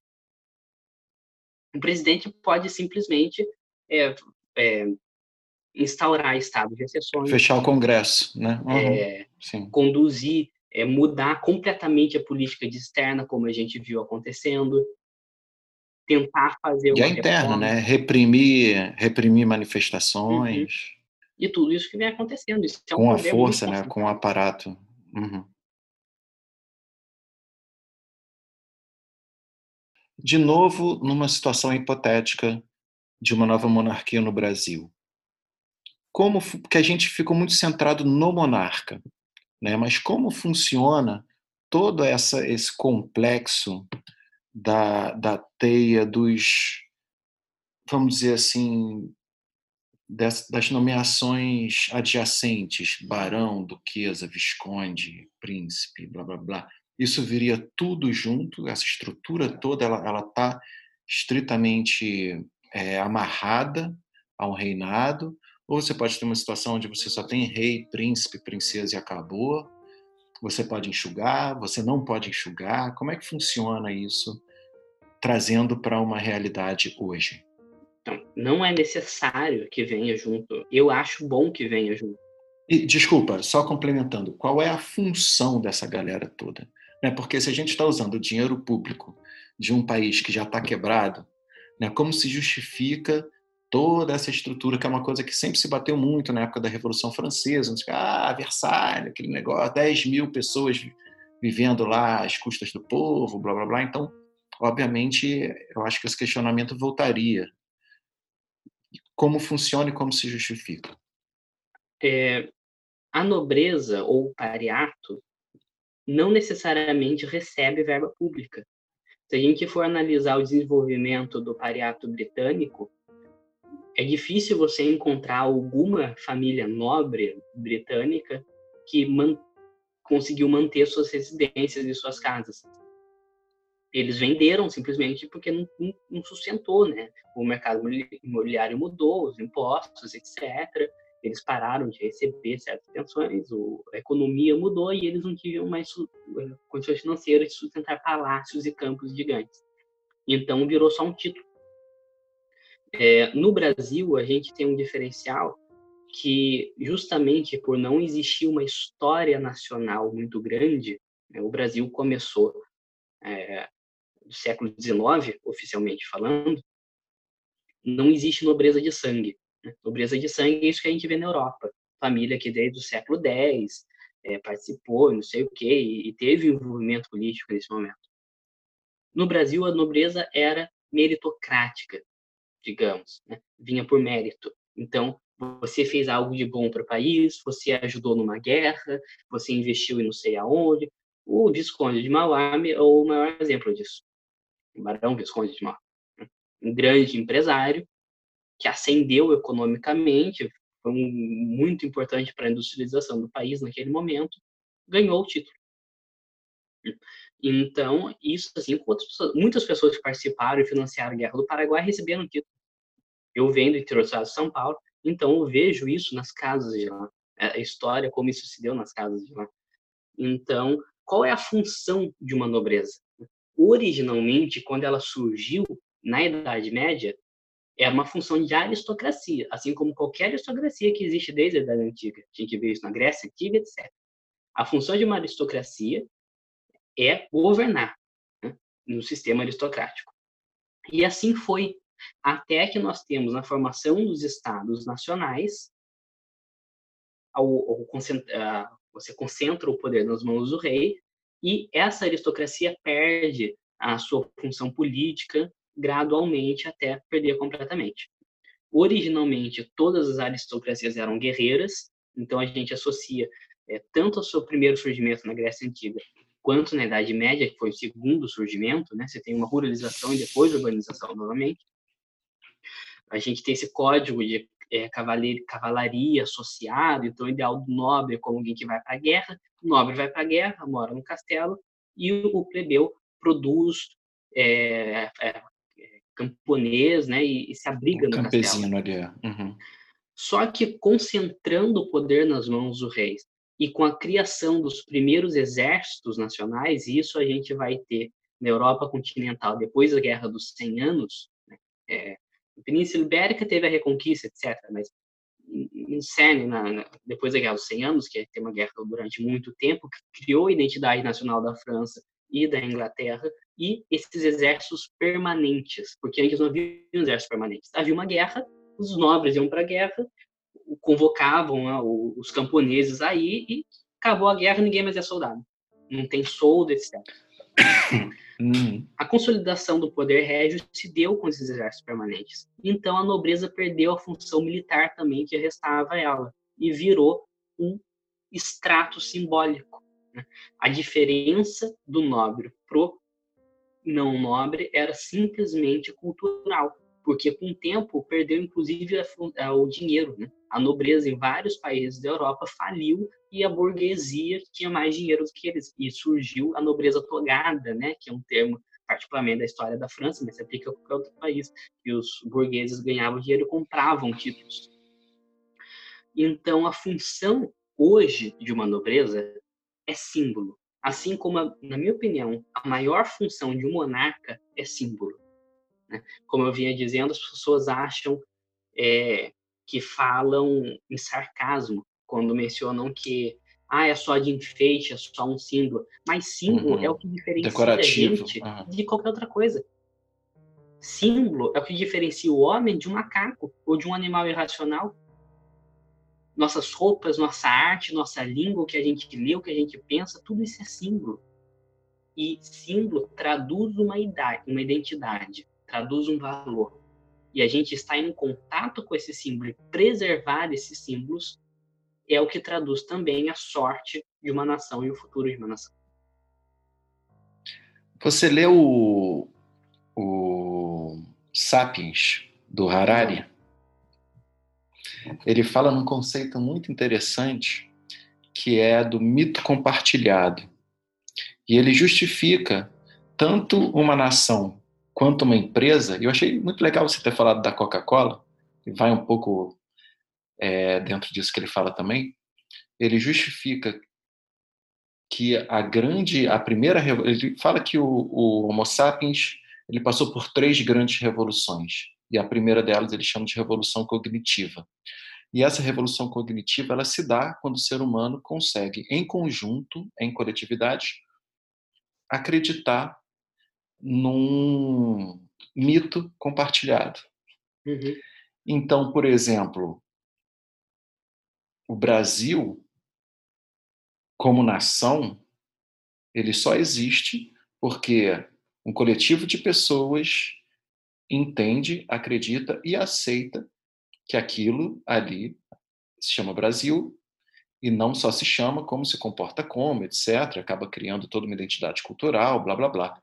A empresa é a mesma coisa. A empresa ela não existe materialmente, mas ela é um mito compartilhado, assim como as religiões. E isso que você está falando agora me lembrou um pouco desse conceito do Harari, de mito compartilhado, ou seja, a nobreza como símbolo, ela só existe porque um coletivo de pessoas entende e aceita em comum acordo aquele símbolo, né? E, a, e, a, e dá a devida importância àquele símbolo eu posso, sei lá, eu posso hoje me autoproclamar que eu sou um, sei lá, um blá. E a partir de agora, beleza, eu sou um blá, olha que legal e tal. E tipo, se só eu acreditar nisso, se só eu der importância para isso, vai fazer muita diferença para todo mundo. Mas se a partir de um momento que eu consiga convencer as pessoas que um blá é uma coisa muito legal e que deva ser levado em consideração e etc, etc, e criar toda uma estrutura para esse novo símbolo, conceito, o mito compartilhado, isso passa a ter uma existência humana e apenas humana. Né? Para um canguru, para uma baleia, para uma planta, a Coca-Cola não existe, o Brasil também não, o Vasco e o Flamengo também não, o cristianismo também não. Né? São, são na verdade, a arte também não, são criações estritamente humanas.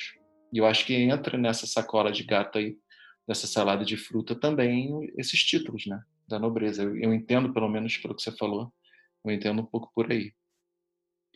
É, é exatamente isso. Só é importante porque a palavra mito é um pouco mal compreendida. As pessoas ouvem mito e pensam em mentira. Mito não é mentira. Mito é uma narrativa uhum. que não corresponde à realidade, porque não é exatamente aquilo que aconteceu, mas que traduz um valor que é real. Porque se traduzir um valor que é irreal, daí de fato é uma mentira. Então, a importância de existir esses mitos compartilhados não é uma ilusão, uma enganação, uma superestrutura para manipular sim. o povo, é uma necessidade. Tanto que o Brasil existe, né? Uhum. O Flamengo existe, o Vasco existe, justamente pelo fato deles serem compartilhados. Ele sempre trata a expressão. Ele nunca fala que é um mito, ele fala que é um mito compartilhado. A partir do momento que compartilha, você passa a criar e, e a, a, sustentar a existência daquilo. A existência desses símbolos, desses modelos, é fundamental. A gente tem que imaginar o país como uma grande família, uma nação, melhor dizendo, como uma grande família. E isso é, não é paternalismo, não é conservadorismo, é simplesmente observar como que os seres humanos existem em sociedade. É, até porque a sociedade ela, ela nasce a partir da família, né? Exatamente, da, é a junção das famílias, então. A gente, a gente, vamos vendo uma família mesmo, né? um filho que não, não, não tem uma família estável, simplesmente não tem família, não tem pai e mãe, está enfermado ou jogado na rua, ou em qualquer lugar, não vai ter exemplos na vida, não vai ter condições de criação para ser alguém bom. Né? Isso não é determinismo. É claro que tem exceções, exemplos admiráveis de pessoas que lutaram, só que isso é justamente uma exceção. A maior parte das pessoas desamparadas, sem família, não tem uma criação boa, não tem uma vida boa. Isso se dá com o país também. Um país que não tem exemplos, que não tem passado, não pode ter um futuro. E a monarquia faz justamente isso. Ela preserva aquilo de bom que foi feito num mito coletivo, nesses termos que a gente está usando, numa imagem, numa tradição, numa história não é a monarquia, tanto o rei quanto a nobreza. Uma dúvida. Assim como o rei, os membros da nobreza, eles podem também ser destituídos da mesma forma que o rei pode? Aquela questão da aclamação, porque o rei ele pode ser destituído do cargo. Um barão, um visconde, um... porque a gente está falando de exemplos, né? se de repente a gente percebe que existe um barão, existe um visconde, que ele não dá um bom exemplo para o país. Ele pode começar aí, vamos dizer assim, ir mal na opinião pública, o cara foi pego roubando, é, corrupção, não sei o quê, e ele, pode, ele poderia ter o título dele destituído pode. e deixar de ser, etc. Pode. Inclusive, é, é importante lembrar que a nobreza hoje não tem função política constitucional tem função política é, supraconstitucional, digamos, como símbolo e líder né, cultural. Então, não é simplesmente que vai ser uma má pessoa e as pessoas, o povo, vão lá e retiram o título dele. O que acontece é o rei que faz isso, o monarca que faz isso. Uma pressão indireta, porque as pessoas vão pressionar o monarca vai falar, pô, você não está vendo esse cara aqui, não sei o quê, e aí o cara vai meio que se sentir obrigado. Exatamente. O monarca. Então, é tudo se sustenta por, um, por, uma, por uma ética, né? Então, por uma moral. Porque a autoridade desses títulos é puramente ética e moral. Não existe uhum. mais legitimidade guerreira ou nem, e nem uhum. mesmo econômica para esses títulos. Então, a única coisa que sustenta um duque, um barão, um conde, é a autoridade moral dele ser essas coisas. É, por isso uhum. que o uhum. nome é nobreza dessa classe política, Sim. né? E o rei é conhecido, uma das funções do rei é a fonte de nobreza. É ele que uhum. confere uhum. e destitui. Então o rei tem sim totais poderes de retirar o título de alguém, embora isso seja muito raro. Entendi. Última pergunta, e não por isso vai ser uma pergunta fácil, porque a gente já conversou antes de a gente começar a gravar e você me disse que isso não era tão simples assim. Então você fica à vontade para dizer, cara, chega, não, ou se você quiser ir fundo, vamos nessa, que é uma coisa que é uma curiosidade minha, na verdade. Mas é, a gente vem falando muito tempo sobre monarquia, sobre rei. Mas o último exemplo que a gente teve de monarquia no Brasil foi o império. E a gente fala, por exemplo, no Japão, durante a Segunda Guerra, era um império, era um imperador. E aí fica essa dúvida na minha cabeça. Por que que Dom Pedro I não foi rei, assim como Dom João VI era rei? Por que, que Dom Pedro II também não, não foi rei? Por que, que eles eram imperadores? Por que, que o Brasil se tornou um império, mesmo o Brasil não tendo nenhuma colônia? Né? A gente pensa muito num, num sentimento, numa situação política imperialista, onde você tem os tentáculos do, do Estado né, agarrando colônias fora do Estado, anexando, etc. O Brasil não tinha esse movimento, pelo menos que eu me lembre. Tudo bem, a gente teve a Guerra do Paraguai, a gente anexou o território do Uruguai ali e tal. Nem lembro agora se isso foi é, durante o Império, durante o, ou antes do Império, né? durante a, a fase de, da nossa dominação direta por Portugal. Meu forte realmente não é história e datas, mas ficou essa questão na minha cabeça, assim, se você, se você pudesse falar um pouquinho sobre isso, qual é a diferença, se tem diferença, como que se, se institui, se é um imperador ou se é um rei, enfim. É cultural. Não existe uma definição é, dogmática da diferença entre rei e imperador. As pessoas costumam tentar fazer essa divisão do seguinte jeito, dizendo que o imperador é um monarca que rege outros monarcas, né? O imperador governa reis. Isso é falso. As pessoas também. É, porque aqui não foi assim, né? Não foi. As pessoas também tentam dizer o seguinte: bom, o imperador é um monarca de um país muito grande, com colônias, ou não necessariamente colônias, mas muito grande, e um rei é de um território menor. Também não é verdade. O maior império do mundo, o Império Britânico, que a gente chama império metaforicamente, né? Tinha é uma ilhazinha. Um né? rei. Uhum. Né? Assim como o Japão também, né? Tem uma área. Exatamente. Uma área bem reduzida, o Japão, mesmo se você somar todas as ilhas. O Japão é pequeno e tem imperador. O Império Britânico, no seu uhum. auge, tomou é, grandes proporções do planeta Terra e tinha um rei. E aí, qual é a explicação disso? É cultural. Para isso, gente analisar o surgimento do, do palavra imperador e seu desenvolvimento no imaginário político desde a Idade Antiga até hoje. Eu vou tentar fazer um resumo o mais breve possível disso. Imperador, etimologicamente, vem do latim e significa é, é, imperator. Imperator não era um título político, era um título militar. Né? Era um comandante de legiões e esse título era oferecido a um general romano após uma vitória contra algum inimigo que fosse tão importante que lhe fosse conferida uma cerimônia conhecida como triunfo.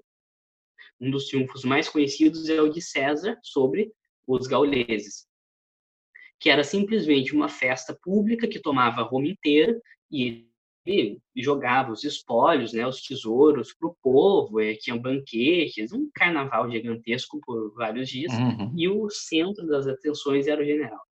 Essa é uma cerimônia envolta em sacralidade, era religiosa também, e que jogava a imagem pública do general lá para cima. Então, todo general queria um triunfo. Só quem poderia conceder o triunfo é o Senado, né? o direito de fazer um triunfo após uma vitória importante. Então, você fez. Era uma república na época? Era. Roma era uma fez... república? Hum. E César, assim, a República Romana continuou sendo chamada de república até o último imperador na divisão uhum. clássica ainda era república, porque alguns consideram o período de César como republicano, mas Augusto, o sobrinho dele, sucessor, foi oficialmente o começo do Império, mais precisamente o começo do Principado. Né? Mas César, quando você fala, é Júlio César, né? Júlio César. Existiram triunfos também depois de César, né? o próprio Augusto fez, o sobrinho dele fez um triunfo quando ele venceu Cleópatra no Egito. Então, não é uma exclusividade deles. O que é importante ter em mente nesse momento é que o imperator era um título militar conferido a generais que conseguiam um triunfo. E só se conseguiu um triunfo com autorização do Senado após uma guerra muito importante. Né? Qual era a consequência prática desse título de imperator? Praticamente nada. Era honorífico. Era simplesmente o comandante de legiões. Só que qual que é a imagem associada a ele? O comando militar. Agora cabe também outra palavra de história romana, que é imperium. O imperium era um tipo de poder. A gente tem uma visão muito breve, superficial do que é poder hoje em dia, mas os romanos, em sua teoria política, é muito dessa teoria não escrita diretamente, mas a gente deduz a partir dos textos jurídicos, tinha uma noção mais ampla. Então, o poder era dividido em vários outros conceitos, como a potestas, o imperium, manus, enfim, são questões jurídicas que não nos importam. O que nos importa é o império, que era um poder tipicamente militar de reforçar, a, de, de, de impor a vontade do Estado a partir do cargo de magistrado que você tem, né? Magistrado não é juiz, é qualquer cargo público, seja edil, seja cônsul, etc diferente da potestas. Então, esse império era um domínio puramente político que só pode ser realizado por uma coação militar, uma coação física. Então, a gente tem os magistrados cum imperium e magistrados sine imperium, na divisão dos cargos públicos da República Romana. Os cum imperium tinham direito, por exemplo, a andar com uma escolta de um monte de soldados que carregavam um facho, né? Aquele símbolo do fascismo, mas não tem nada de fascismo, nós estamos falando de idade antiga nesse momento.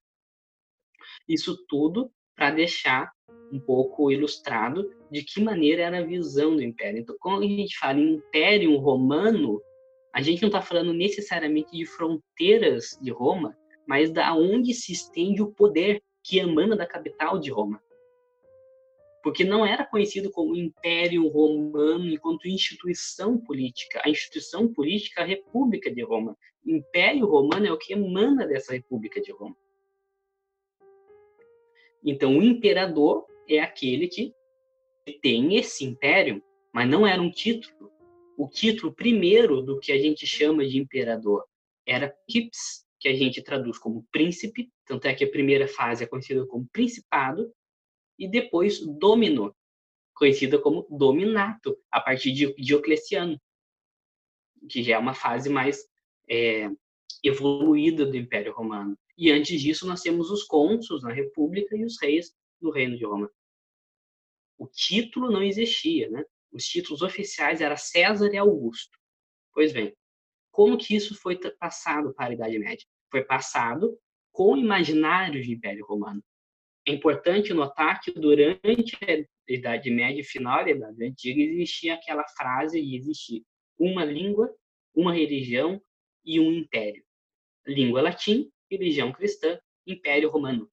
Só se concebia a civilização cristã. A civilização cristã teria esses três atributos. E o império romano era parte indissociável desses atributos. Não cabia na visão medieval um mundo sem imperador, porque ele que botava ordem.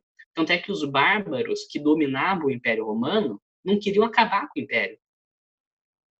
Quando o último imperador, o imperador, o Rômulo Augusto, foi deposto em Roma, os bárbaros queriam colocar outro imperador no lugar. Não queriam eles mesmos virar imperador.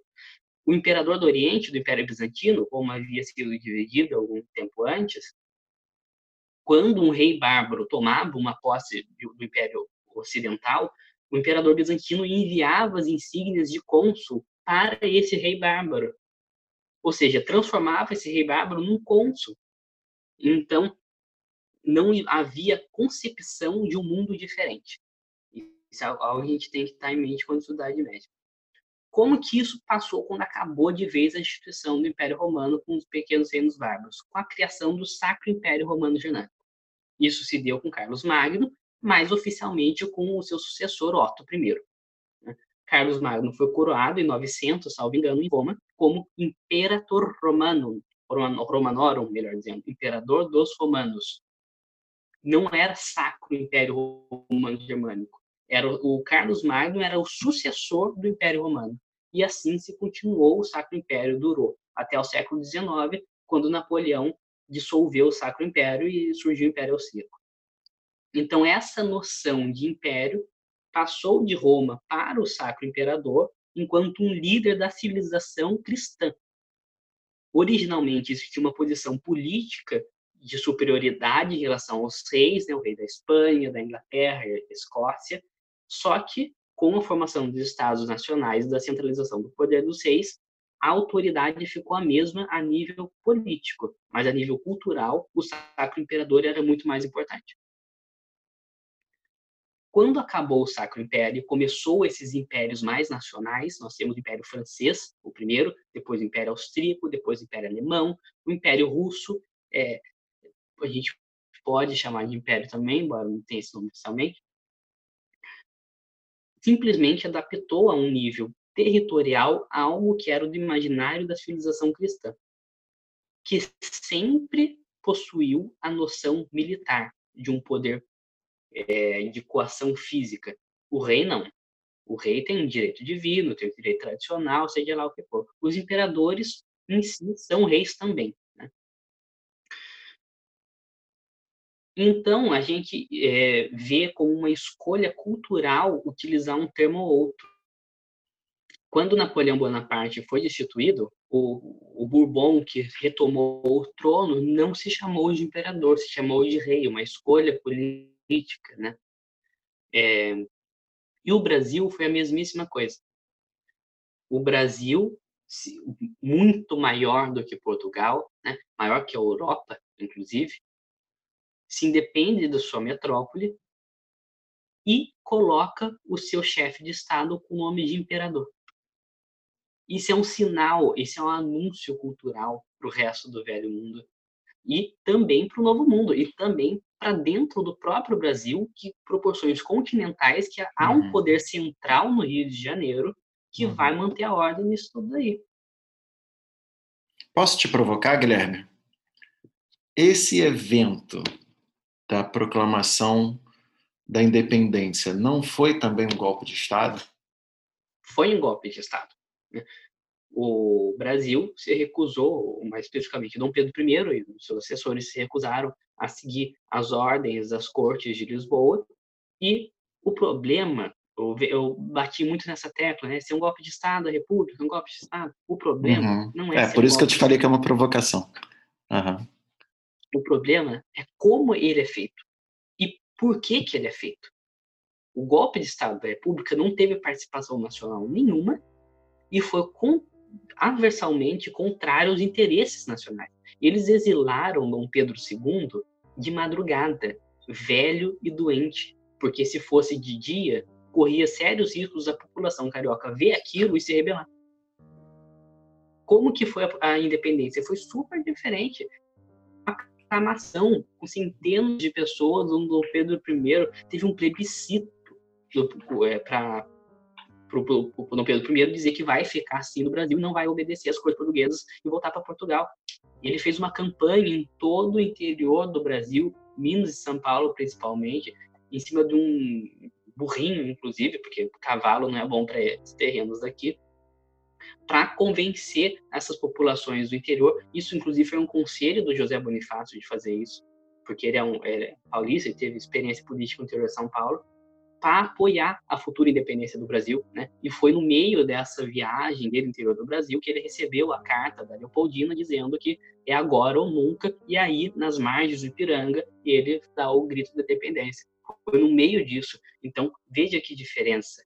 Foi apoiado pelo Brasil, teve plebiscito e com vistas em não retornar ao Brasil uma condição de colônia que há muito já tinha deixado de existir quando nós tivemos a abertura dos portos, a criação das universidades e todas as outras coisas que a gente conhece. Uhum. Ok, legal. É, cara, para finalizar, eu vou te falar uma coisa que eu não sei se você sabe ou não, como uma curiosidade. e que eu achei bem interessante descobrir isso outro dia. Eu não sei o quão você é inteirado no universo nerd.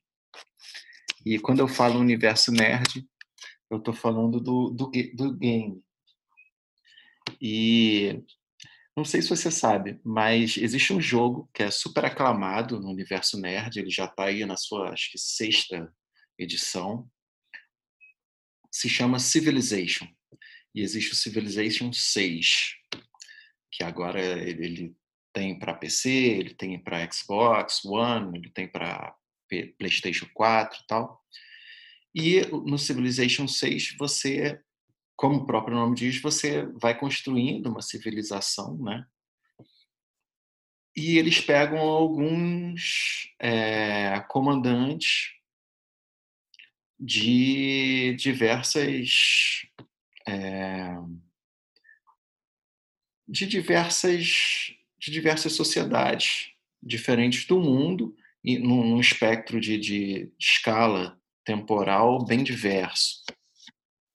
E dentre esses essas personalidades que eles pegam, qual não foi a minha surpresa quando eu vi lá Dom Pedro II? Então tem lá o Dom Pedro II. Você, eu não sei direito porque eu nunca joguei Civilization, eu vi isso outro dia. Eu achei curioso, achei interessante que eles escolheram um dos personagens que você pode que você pode né, assumir a pele você tem, acho que Napoleão, Cleópatra, etc. E você tem Dom Pedro II. Eu achei isso bem sintomático e interessante, né? E é muito legal, é meio caricaturado, assim, todos são, né? Então tem lá, ele lá e tal. E você começa, acho que no início, no, meio da Amazônia, uma coisa bem floresta, assim, quer dizer, é bem a visão do gringo em relação ao Brasil, né? Mas eu achei interessante. Eu até, de repente, vou procurar me inteirar um pouquinho mais de como se funciona, qual é o papel dele ali no jogo e tal, para colocar aqui no podcast também, depois que eu estiver editando ele. Mas eu achei interessante isso, né? É um jogo, eu cara, de assim, proporções bizarras, mundiais e tipo tem toda uma legião de fãs desde o primeiro Civilization. Sabe? Eu nunca joguei esse jogo, mas eu conheço, inclusive eu fiquei sabendo que teve essa do Dom Pedro, inclusive quando, salvo engano, a fala dele, meu nome é Dom Pedro II, não tenho tempo para gracejos. É uma, eu hum. conheço hum. isso. Só que uhum. eu acho muito natural que apareça Dom Pedro II e não outra pessoa, porque ele foi um dos maiores estadistas da América. Com certeza foi o maior estadista do país, do Brasil e, na minha opinião, foi o maior dos brasileiros que já existiu.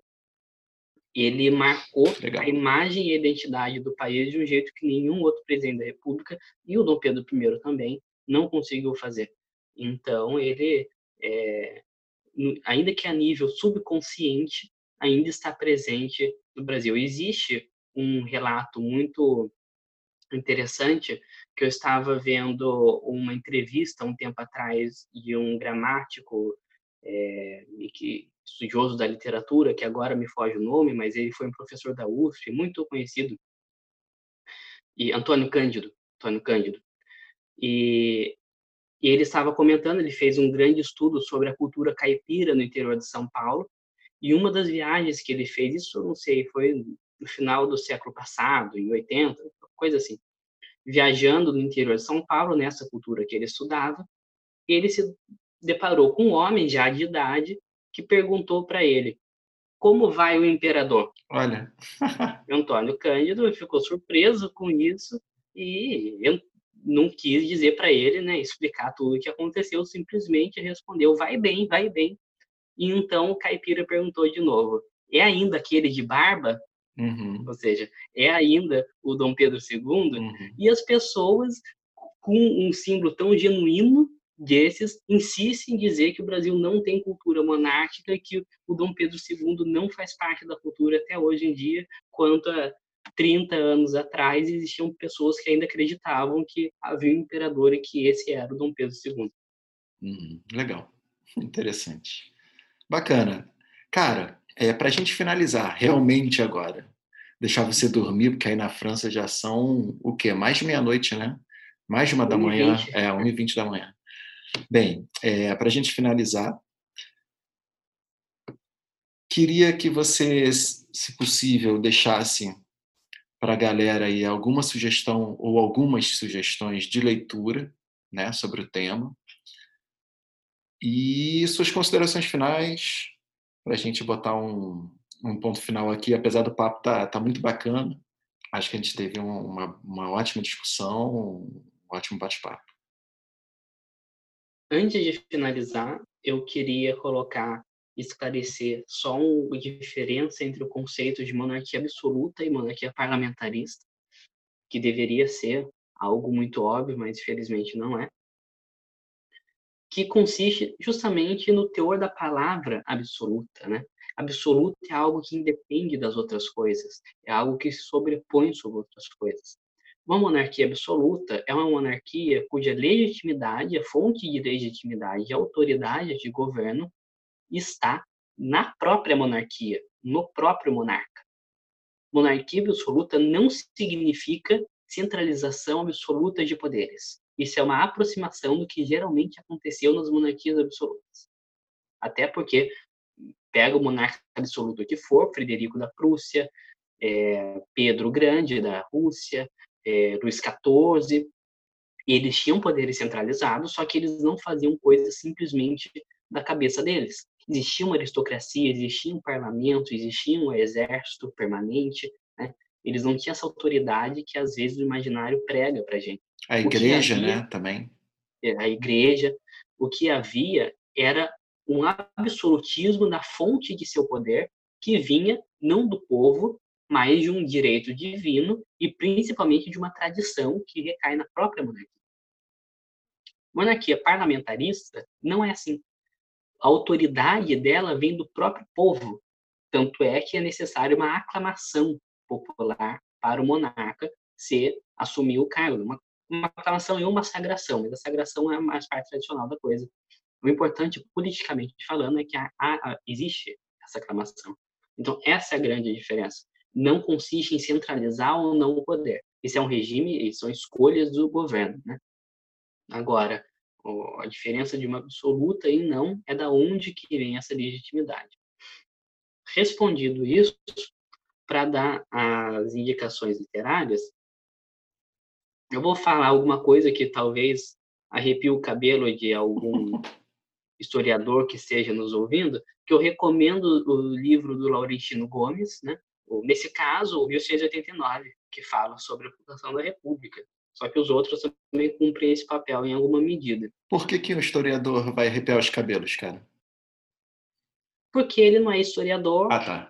Quer dizer, também que ele é historiador, só que ele é mais jornalista que historiador. Hum, okay. E esse livro não é histórico, hum. ele é uhum. jornalístico. Uhum. Não, não há um método historiográfico como a gente vê em, em José Murilo de Carvalho, por exemplo, uhum. que também é um autor que eu recomendo para estudar esse tipo de coisa, ou a Lilia Maurice Schwartz, que eu também recomendei anteriormente. Só que o que há nele é justamente o que ele se propõe e essa é a virtude dele existe um acesso ao público leigo que não, que não tem necessidade de pesquisar a história profundamente para conhecer o que aconteceu. De uma, numa linguagem fácil e numa narrativa bem consistente, com coisas que são verdadeiras realmente. Ele conta no 1689 várias é, informações que são simplesmente suprimidas da nossa formação escolar.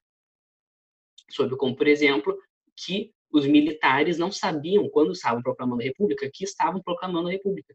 Eles achavam, ou melhor, Deodoro não sabia, né? Eles achavam que estavam derrubando o gabinete do Visconde de Ouro Preto, que era o primeiro-ministro.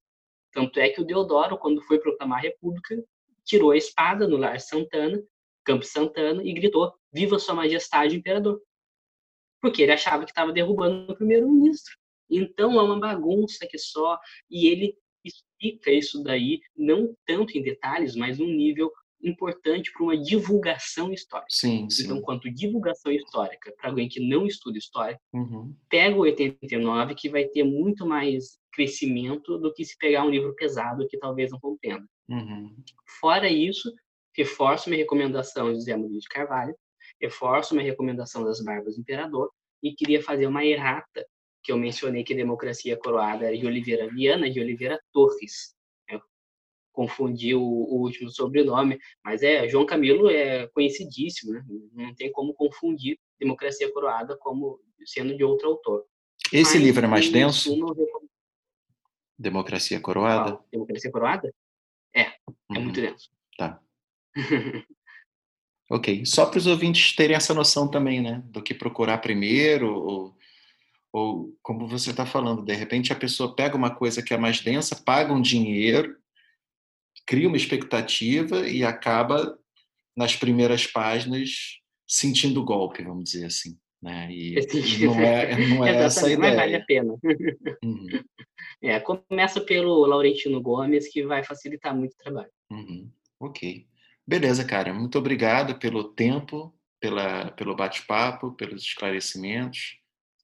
Foi muito bacana para mim e eu tenho certeza que vai ser muito bacana para muitas pessoas que tem essa curiosidade, mesmo para quem não tem a curiosidade, eu acho que quando começar a ouvir o, o papo, as coisas vão começar a pular ali. E, e eu acho que o mais importante desse nosso episódio é fazer as pessoas pensarem de uma outra forma, né? É, é, é, nem, nem pensar de uma outra forma no sentido de querer estar catequizando ninguém, mas no sentido de mostrar uma outra versão ou de, ou de desfazer alguns, alguns equívocos em termos de conceitos fundamentais, etc.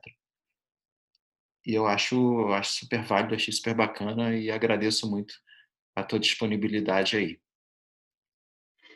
Eu que agradeço o convite, é sempre um prazer para mim poder falar sobre monarquia e eu estou envolvido hoje nem tanto, mas eu estive envolvido num movimento monarquista que existe no Brasil já há bastante tempo, já há quase 10 anos, né, que eu comecei ainda adolescente a criar uma página sobre monarquia, que hoje eu, desativei. E uma coisa que eu sempre senti muita falta é uma defesa filosófica desse sistema sistema e principalmente uma defesa pública desse sistema, porque os encontros monarquistas, infelizmente, ainda costumam ser muito fechados e muito caros em hotéis luxuosos, que nem todo mundo tem acesso, e as pessoas precisam saber, não talvez não para concordar, é igual você está falando, a gente está tentando catequizar ninguém, mas a pessoa ter noção de que existe essa possibilidade, de que a monarquia não é sinônimo de tirania, que monarquia pode ser uma alternativa, e que ainda que seja para você não concordar com ela, você precisa ter um mínimo de conhecimento do que foi o Império do Brasil e do que é uma república que a gente defende. Então, eu agradeço muito a oportunidade de poder falar sobre isso, que ajuda tanto o público que nunca pesquisou sobre o assunto, como os próprios monarquistas, que no Brasil ainda precisam aprender muito sobre como lidar com o público. Ok, ótimo. Tá certo, cara. Muito obrigado. Boa noite. Vai dormir que são quase uma e meia da manhã aí, domingão. E de novo, obrigado. Tchau, tchau. Tchau, Guilherme. Tchau. Valeu, cara. Tchau, tchau.